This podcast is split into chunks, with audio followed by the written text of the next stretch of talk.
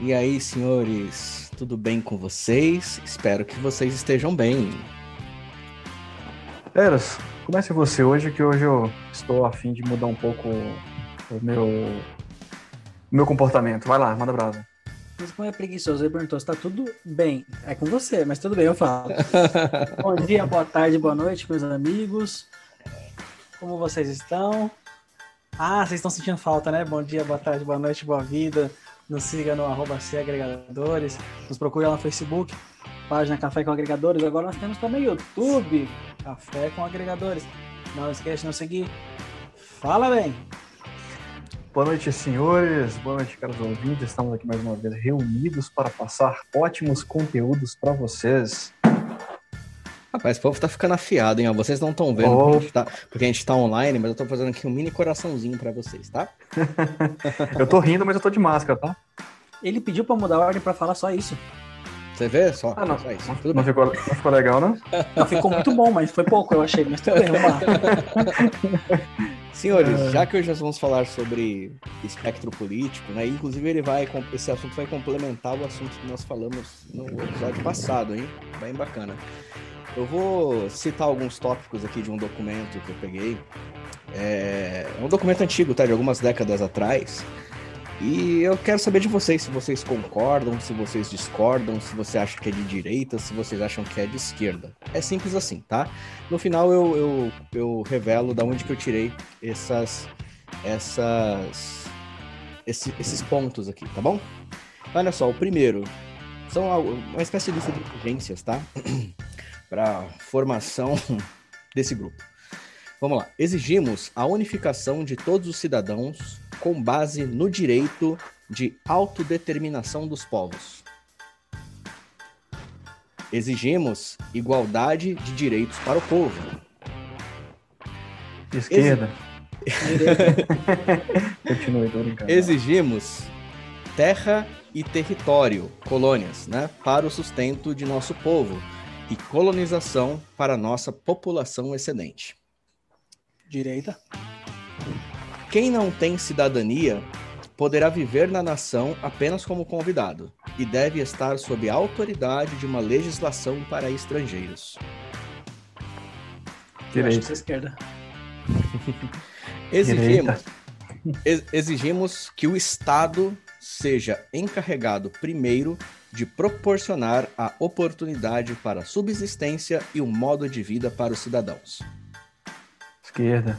Olha, como você frisou Estado, eu acho que tem pegadinha, tá? Eu acho que é direita só por causa da pegadinha. Eu tô indo na contramão de tudo que vocês estão pensando, justamente de, propósito. Vamos lá. Eu conheço, eu conheço vocês, Ara. Se eu conheço você, eu podia ter na contramão. Bora. Todos os cidadãos devem ter direitos e obrigações iguais. Direita. Esquerda. Esquerda. A atividade dos indivíduos deve não deve, desculpa, a atividade dos indivíduos não deve contrariar os interesses da universalidade, mas deve ter seu resultado no contexto do todo, para o benefício de todos.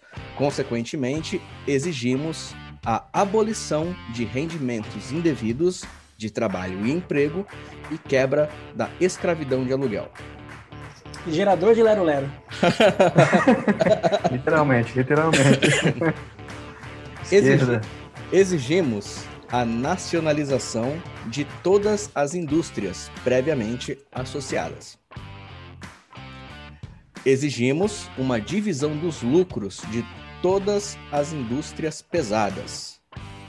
Exigi- exigimos uma expansão em larga escala do bem-estar na velhice. Até aqui, o que, que vocês acham? Você acha que isso aqui é esquerda ou é direita?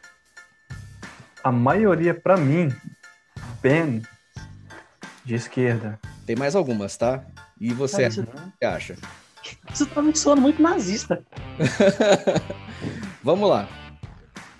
Exigimos a criação de uma classe média saudável e a sua conservação, comunalização imediata dos grandes depósitos e o seu aluguel a baixo custo para pequenas empresas.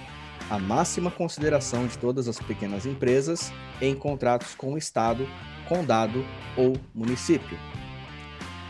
Exigimos uma reforma agrária, isso aqui é um assunto que todo sempre está no Brasil, né? Adequada às nossas necessidades. A provisão de uma lei para a livre expropriação de terras livres para fins de utilidade pública. A abolição dos impostos sobre a terra e a prevenção de toda especulação de terra. Vocês começaram a ficar mais confuso agora, né? Exatamente. Não, eu, pra mim não muda minha opinião, não. Tá parecendo muito, muito nazista. O Estado. Não, nazista sentido da política nazista, tá? Não no sentido preconceituoso. O Estado deve ser responsável por uma reconstrução fundamental de todo o nosso programa de educação nacional. O Estado deve cuidar da elevação da saúde nacional, protegendo a mãe e o filho, criminalizando o trabalho infantil. Exigimos a liberdade de religião para todas as denominações religiosas dentro do Estado, desde que não ameacem a sua existência ou se oponham aos sentidos morais da nação.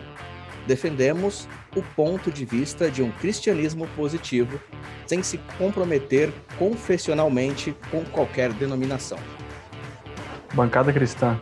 Tá muito direito isso aí agora. Tá muito direito agora, né? Agora o último para poder colocar a cerejinha no bolo, né? Perceba que assim, é meio, ficou meio confuso, né? Algumas parecem direita, outras parecem esquerda, vamos lá. Mas essa aqui eu vou ler na, realmente na íntegra, sem tirar nada para vocês entenderem realmente do que se trata. Para execução de tudo isso, exigimos a formação de um poder central forte no Reich, autoridade ilimitada do Parlamento Central sobre todo o Reich e sobre sua organização em geral. A formação de câmaras estatais e profissionais para execução das leis feitas pelo Reich dentro dos vários estados da Confederação. Os líderes do partido prometem, se necessário, com o sacrifício de suas próprias vidas, apoiar a execução dos pontos enunciados sem tergiversação. Esses são trechos do programa do Partido Nacional Socialista dos Trabalhadores Alemães. Também O que, que eu falei? como o Partido Nazista. O que, que eu falei?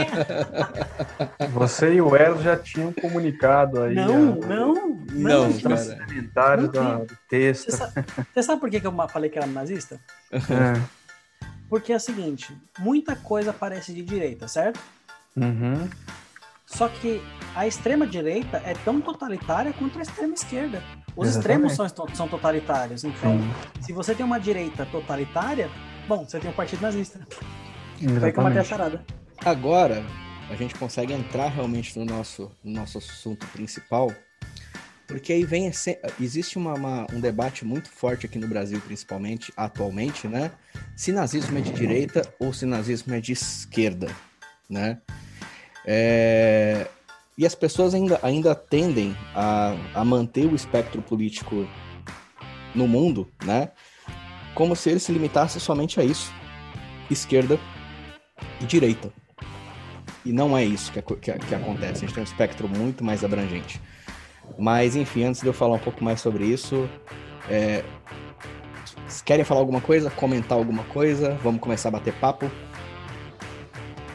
Por mim, Vamos Come- começar a bater papo. Exatamente. Exatamente. Tô louco pra falar, hein? Então fale, senhor. Já tá falando, senhor. Já tô falando, hein? Ô, ô, ô, Zaras, Ah, passa pra gente aí a ideia de hoje. uhum. Comece aí a passar algumas informações interessantes pra gente, que hoje eu tô aqui pra aprender, hein? Tá, vamos lá, cara. Assim, quando a gente fala de espectro político, principalmente no, no- no Brasil, a, a discussão fica muito pobre quando você fala só sobre esquerda e direita, tá? Assim, quem, quem, de- quem de- delimita o, a discussão política hoje somente esquerda e direita, ele está empobrecendo, na verdade, a- o, o debate.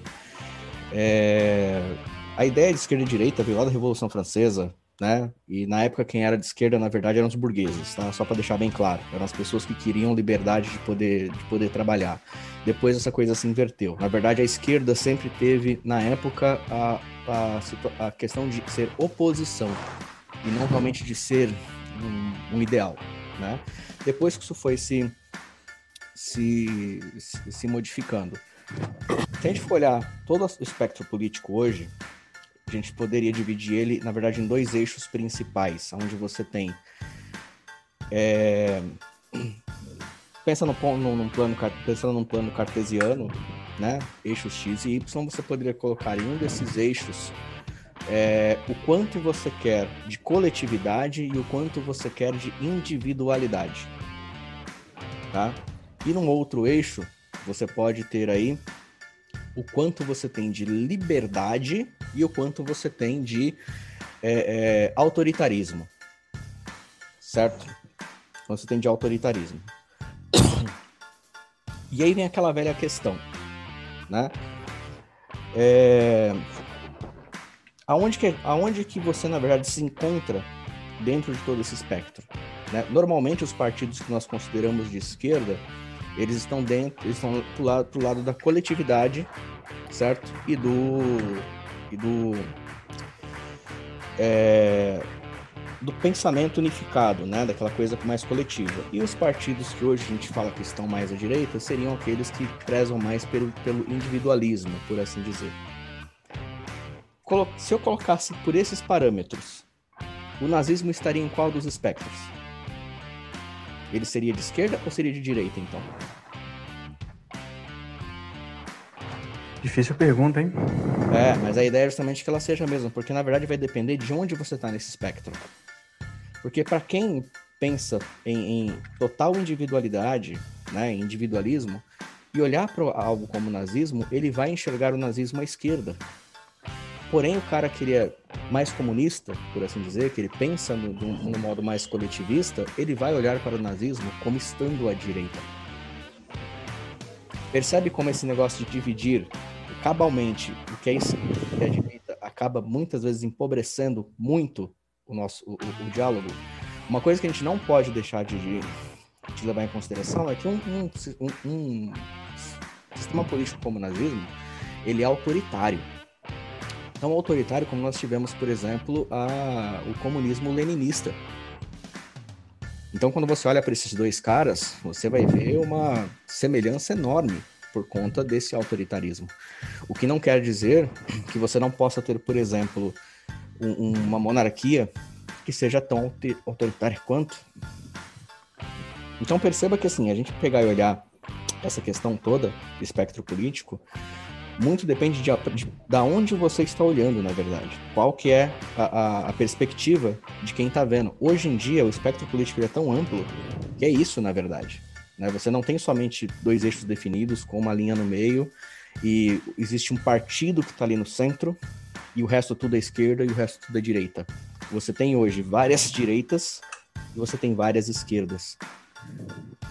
Exatamente. Tá? E algumas ideias, inclusive, podem ser convergentes. Perceba que nesse documento aqui, é, embora. E aí também vai, vem o porquê que hoje em dia se considera-se muito o nazismo como um, uma. um, um sistema, né, de extrema direita, mas isso aí tem a ver com a, com a jornada de Overton que a gente fala daqui a pouquinho. É... Por que, que ele é considerado extrema direita? Realmente, ele é o extremo, sim, mas ele está extremo dentro do, da linha do autoritarismo e não de liberdade. E se a gente pensar num plano cartesiano, a gente gera mais quatro extremos além desses. Né? Eu teria, liber... Eu teria individualidade, coletividade, autoritarismo e libertarianismo, e aí eu teria os extremos, né? Que seria meio que o ponto de convergência desses extremos que eu já falei. Então você poderia ter ali um sistema extremamente individualista e de liberdade, que seria o anarcocapitalismo, como anarcocapitalismo. Você poderia ter um, uma espécie de ditadura é, totalmente capitalista, não sei como isso funcionaria, mas tudo bem, não tem nenhum modelo que tenha aparecido dessa forma, né? Seria ali na, no outro extremo. Você poderia ter uma ditadura comunista, como já tivemos, onde você tem, vamos colocar a esquerda e acima, né? Desse plano cartesiano. E no outro ponto você teria um outro sistema que é muito pouco falado, né, e que é considerado utópico, que seria o anarcocomunismo, é onde você tem é, liberdade total, porém não tem propriedade, tudo é coletivo. Né? Seriam assim extremos praticamente impossíveis de serem alcançados se a gente parar para pensar, né? O tanto o anarcocapitalismo quanto o anarcocomunismo, e um deles a gente não consegue nem imaginar como seria, e seria uma espécie de ditadura capitalista. Sei lá, as empresas tomariam conta das pessoas e eu acho que todo mundo seria escravo, então, neste caso, né? Porque você teria ali algo, é, o, o poder e a autoridade totalmente em cima do capital. Então a gente acaba tendo esses oito, esses oito extremos, né? E dentro desse, desse, desse arco todo, a gente tem aí uma infinidade, uma infinidade enorme de situações diferentes entre o que poderia ser um partido de esquerda e um partido de direita. Exato. Você comentou aí que falaríamos sobre a janela de Everton. Everton. A janela do Everton. é, vamos, vamos falar sobre a janela do Everton, tá? Eu tive um colega na, na escola, isso lá no, no, meu ensino médio, que era o Everton. Ele montou algumas, algumas ideias sobre como é, receber uma porção extra de merenda. Então, eu queria passar para vocês aqui hoje. ai, ai. Cada uma que Bora lá então? Aqui, meu Deus do céu. De Overton. Como é? Cada uma que a gente escuta nesse podcast, meu Deus do céu. é por isso que, Se não é por isso que a gente tem pouco vídeo. Eu acho que a galera começa a ouvir, aí escuta umas pérolas dessa aí, aí para. É por isso que eu não escuto os episódios que a gente grava. Enfim, vamos falar sobre o espectro político, vai. É. Bom, vamos lá. Só pra, gente, só pra gente concluir essa introdução, então, né, e a gente poder entender um pouco mais. É, o, por que, que as pessoas consideram, por exemplo, Jair Bolsonaro como um cara de extrema direita? Né? É, isso tem muito a ver com a janela de Overton. Se a gente fosse pegar o espectro, o espectro político completo, é, Bolsonaro não estaria nem na direita. E agora um monte de bolsominion vai querer arrancar o meu couro. Né? Mas, assim, ele, ele não estaria sequer na direita. Ele seria no máximo um centro moderado, tá? Enfim, no máximo. E bastante autoritário, né? Lá em cima. Um...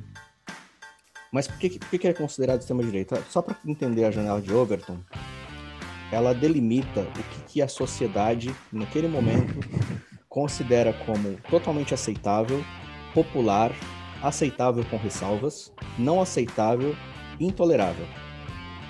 Nos extremos dessa janela, tá? É... O espectro político do Brasil, se você olhar bem, ele está muito voltado para que hoje a gente chama de esquerda muito voltado às ideias que são que, que são que são defendidas é, a, a, forma com que os partidos é, lidam com as coisas então por exemplo é, o PSDB pergunta clássica PSDB para vocês é um partido de direita ou um partido de esquerda esquerda o PSDB embora as pessoas achem embora as pessoas pensem né que seja um partido de direita principalmente por pela oposição, né, na época famosa aí contra Lula, Dilma, né, mas é um partido de esquerda. Eu, Vamos eu lá. acho que é uma centro-esquerda. Você acha que é um centro-esquerda? É, porque se faz tanta oposição à, à, à esquerda um pouco mais acentuada, né? Uhum. Mas, mas, ser, também, mas também não é uma pauta de direita, eu acho que tá mais assim, uma esquerda um pouco mais centralizada. Pois é, aí olha só, né? O, o, como a percepção de vocês já muda um pouco só por, pela questão de olhar algumas características, né? Se a gente pegar, por exemplo, o Brasil na década de 80, ele partia ali de uma de uma é, de um de uma paixão realmente esquerdista, né? Com a queda da ditadura e aquela coisa toda, com os partidos de esquerda como o PCdoB, PCO e o PT ficando muito populares, o PSDB que, que defendia mais mais liberdade econômica, por assim dizer, era considerado um partido de direita. Mas aí você começa a olhar, por exemplo, outros partidos, como por exemplo o Partido Novo, que defende muito menos Estado, defende muito menos impostos, certo? É... aí você olha de repente para o PSDB, que, que pensa muito mais em Estado, você fala, não, então, o PSDB ele não é assim tão de direita. Ele é no máximo ali um centro-esquerda, né? Então percebe como, como a percepção que a gente tem sobre as coisas, elas vão mudando conforme o tempo. E essa mudança de paradigma é justamente a jornada de Overton. Essa mudança de, de, de, de percepção de ideias. Né? Há quem defenda que é a janela que se move, há quem defenda que, na verdade, as ideias se movem para dentro ou para fora dessa janela, como se fosse um cabo de guerra entre os defensores dos extremos. Né? A gente poderia, por exemplo, colocar como, como é, posse de armas. Né? Há um tempo atrás, as pessoas talvez se sentissem seguras o suficiente para dizer não, não preciso ter armas, pode proibir, né? E tudo bem, vamos desarmar a população. Aí você tem um aumento da violência na, na, na, no país. Você percebe que a polícia não dá conta. Então você volta novamente a fomentar a vontade das pessoas possuírem arma de fogo. Se chegar novamente no momento em que as pessoas se sentem seguras o suficiente para falar eu não preciso de uma arma, né? Pode ser que a ideia de ter uma arma de fogo volte a se tornar algo totalmente inconcebível. Mas percebe que foi, uma, foi também uma ideia que começou a, a voltar novamente para o centro da janela, da janela de Overton. Há um Sim. tempo atrás era quase inconcebível. Aborto. Então, todas essas ideias, elas ficam flutuando dentro da janela de Overton, né? Exatamente. E cada um desses aspectos políticos que a gente fala, eles vão é, também se modificando, né? Até aproveitando a deixa, o Bolsa Família, ele é considerado um, um, um sistema de, de esquerda, né? Só que se eu disser para você que a ideia, a ideia do Bolsa Família, não como ele é, mas a ideia primordial dele, vem de um economista chamado. Um, qual o nome dele agora? Fugiu a cabeça. Enfim, depois eu ver se eu lembro. Um economista liberal, ou seja, de direita, por assim dizer, né, se a gente fosse comparar os espectros, que defendia que o mais pobre deveria receber um imposto de renda negativo. Ou seja, quem tem a, quem recebe até tanto vai começar a pagar imposto de renda e quem recebe dali para baixo começa a pagar o imposto de renda negativo, ou seja, ele passa a receber do Estado uma renda mínima, né, é, para que ele possa suprir algumas necessidades dele. Basicamente foi dessa ideia que nasceu o Bolsa Família, de uma forma um pouco diferente, tratando dos impostos, né, porque o modelo econômico do Brasil não é tão liberal assim, mas um Bolsa Família, na verdade, embora a ideia seja muito aproveitada pelas esquerdas, foi um, um é um plano que nasce, na verdade, a ideia dele nasce num sistema, num, num pensamento liberal. Sim, exatamente. Só para que as pessoas que estão nos ouvindo, é, para que elas possam entender um pouquinho sobre a janela de Overton, né? É, nós temos o seguinte, ela descreve como é a percepção da opinião pública, né, no geral. As ideias podem mudar, então ideias antes absurdas poderão no futuro serem aceitas. De acordo com essa teoria, nem mesmo os temas tabus ficariam livres de seus efeitos. Um exemplo é o incesto, né? Que embora ele não seja crime, pois não é tipificado em nenhuma lei ou código penal, mas não é moralmente aceito, né, pela pela sociedade. Então isso quer dizer que se as pessoas começarem a criar ideias que possa fazer com que isso, entre aspas, vire uma moda, ela vai acontecer, principalmente no Brasil, em que é, a, a, os políticos, né, eles com a sua assessoria, a própria imprensa, né, institutos de pesquisas que possam mudar como as agências públicas, né, e a opinião pública ela possa, é, digamos, inserir na cabeça das pessoas então, como eu falei anteriormente, ideias que eram absurdas possam no futuro serem né, é, ideais. Eu não sei, Zaratos, você iria falar um pouquinho sobre as etapas ou ainda não? Eu posso continuar? Pode ser com as etapas aí, cara, fica à vontade. Mas você já tinha planejado alguma coisa? Porque aí, se você planejou, eu deixo para que você passe para a gente aí as etapas, porque com a minha explicação as pessoas já entenderam mais ou menos como não, funciona. Pode, né? Não, pode passar as etapas, que essa parte eu ia deixar para depois mesmo. Ah, para depois? Não, pode então fala o seguinte. Não, pode passar, seguinte, pode então... passar, passa, passa, passa. Não, não, então, a, a, minha ideia foi primeiro esclarecer, né, exatamente uhum. o que é a janela de Overton, assim, na minha opinião, é, eu até então não conhecia muito bem, né, não conhecia muito Eu conhecia, assim, superficialmente, olhando para outros, é, outros estudos, principalmente, é, estudei algumas coisas voltadas para. É, teria que fazer algumas redações, né, para algumas, algumas provas anteriores que eu, que eu havia feito. Então, para que nós né, pudéssemos ter uma boa e um reconhecimento em algumas áreas, nós tratamos sobre algumas coisas que se encaixavam, né? É, mas o, o criador em si eu não, nunca tinha pesquisado.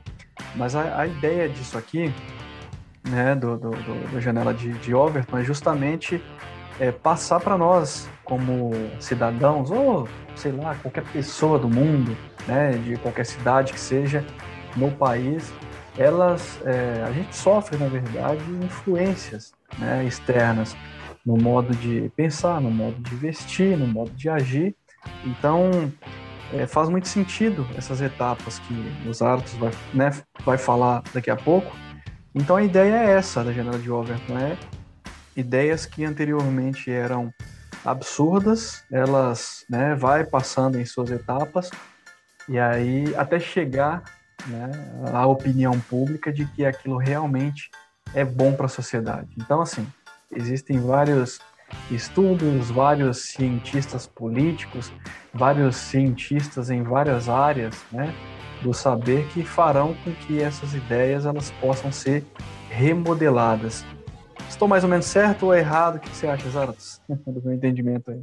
É, o resumo é basicamente esse mesmo, né? Legal. É, o que acontece? A gente as, as etapas, né? Seria você tem o que é inaceitável, o que é verossímil, entra na área de neutralidade, ou seja, você já se acostumou com aquilo, né?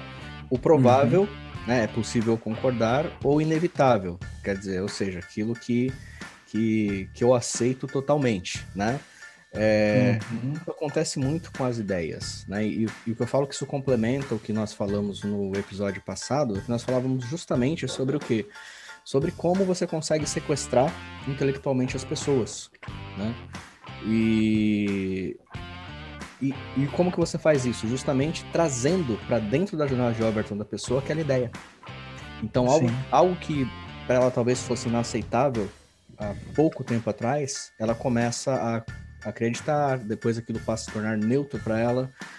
Exato passa a se tornar provável, então acho que eu concordo com certas ressalvas, e depois disso ela, ela acha que é, que é aceitável e inevitável. Aquilo é uma verdade Exato. absoluta, né? Então, Exato. Tem todo ali um, um, um, um, contexto psicológico por trás disso, né? E se a gente passa também a, a analisar o oposto, né? Que é o quê? Como que a, a janela de Overton não só define isso, mas quando eu quero, por exemplo, ganhar opinião pública, eu olho para a janela de Overton. Por isso que você vê mudanças de postura de políticos tão rapidamente. Entendeu? Porque Sim, ele olha para janela de obra, então ele vê o que está dentro da opinião pública e se adequa àquilo para poder ganhar o seu voto. Mas enfim, falei demais, já está quase acabando o nosso tempo aqui, só eu falei. Hoje acho que o ouvinte deve estar tá dar um tiro na própria cabeça depois da minha voz. Antes, antes de eu passar a palavra para o Eros rapidinho, é existem assim é, classificações parecidas, né? Uhum. Que nós podemos também apontar. É, é, faz parte do que você falou sobre as etapas, né? É, a gente pode levar em consideração também, por exemplo, a primeira etapa como do impensável ao radical, né? A janela ela não se move, não é possível acolher algo muito radical. Vamos colocar por enquanto incesto, por exemplo, né? Uhum. Então ele é impensável, porque realmente ele não é moralmente aceito. Mas aí nós temos a segunda etapa, que é do radical ao aceitável, né? É buscar a aceitação da ideia com as conclusões de cientistas, né? Poderão ser consideradas intransigentes aqueles que recusarem adquirir conhecimento sobre, a, sobre o assunto tratado.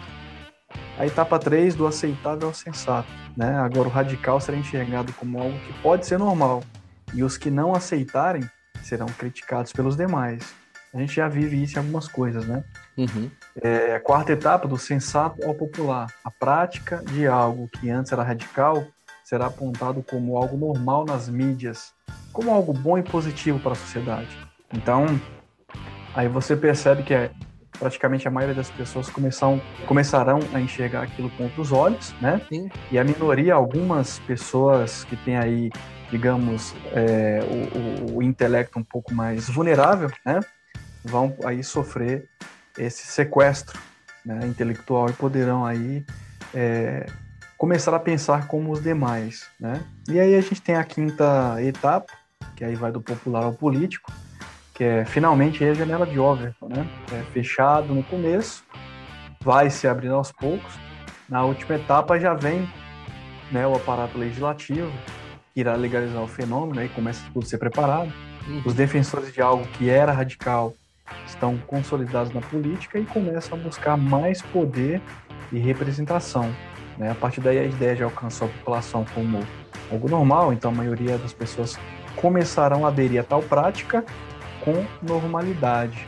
Eu iria citar um exemplo aqui, é, um exemplo que é, o Enéas, né? Constantemente a gente vê aí vídeos sobre é, o Enéas, né?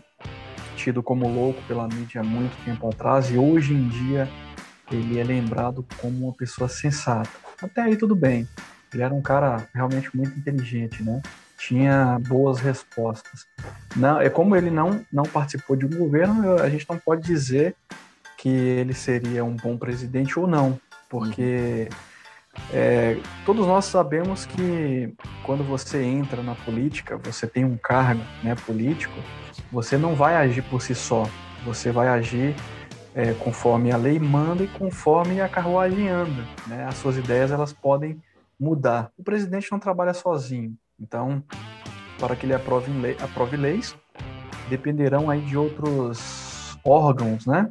Então, o que vai acontecer é, se você não tem um apoio bacana, suas ideias elas não serão postas em práticas. Então, acabará o seu nome. Então, é, sei lá, o Enéas poderia ou não ser um bom presidente conforme os seus é, apoios, né, na, na, na, sua representação aí na, na presidência do Brasil. Para finalizar, é, justamente um assunto que o Enéas respondeu a uma pergunta né, na, na, na, época que, se não me engano, foi a TV Cultura, eu não lembro. Eu iria citar aqui, vou deixar para lá para uma próxima oportunidade, a gente terá assunto sobre isso, mas é um pouco polêmica. Então eu posso dizer que ela faz parte da janela de Overton, porque é uma ideia que vem crescendo, assim, nos meus alguns anos por aí.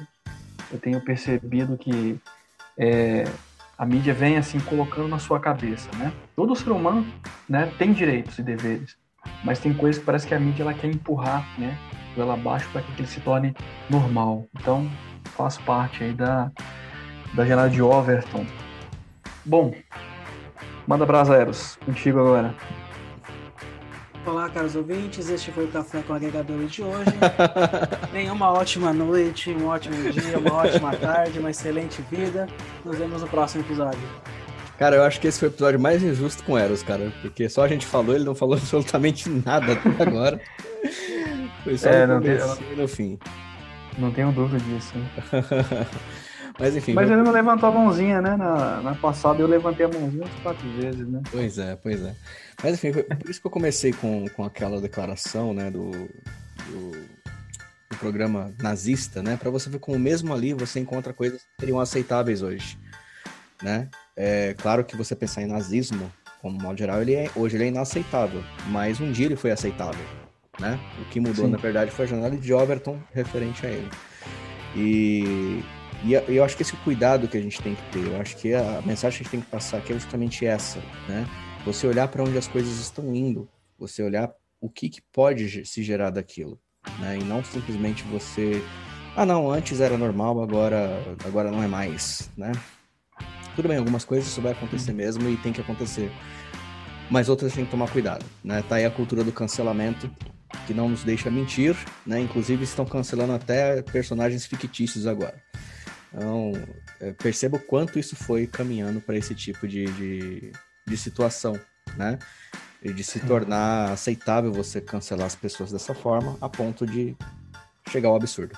Mas enfim, era uhum. isso. Espero. Isso é só a, a, ponta do iceberg. A gente só riscou a, a superfície do assunto. Mas espero que o nosso ouvinte se interesse um pouco mais sobre isso e vá atrás de informação. Tem muita coisa. Exato. É, só para finalizar, é, o, o, conteúdo que aqui eu expus né, é sobre a janela de Overton, fiz pesquisas aí no site A Mente é Maravilhosa, site A Mente e Maravilhosa, né, tudo junto, .com.br, barra janela, traço D, traço Overton, barra. Fiquem à vontade, caros ouvintes, para pesquisar também. Então, beleza. Então é isso. Vamos ficando por aqui, então. E até semana que vem.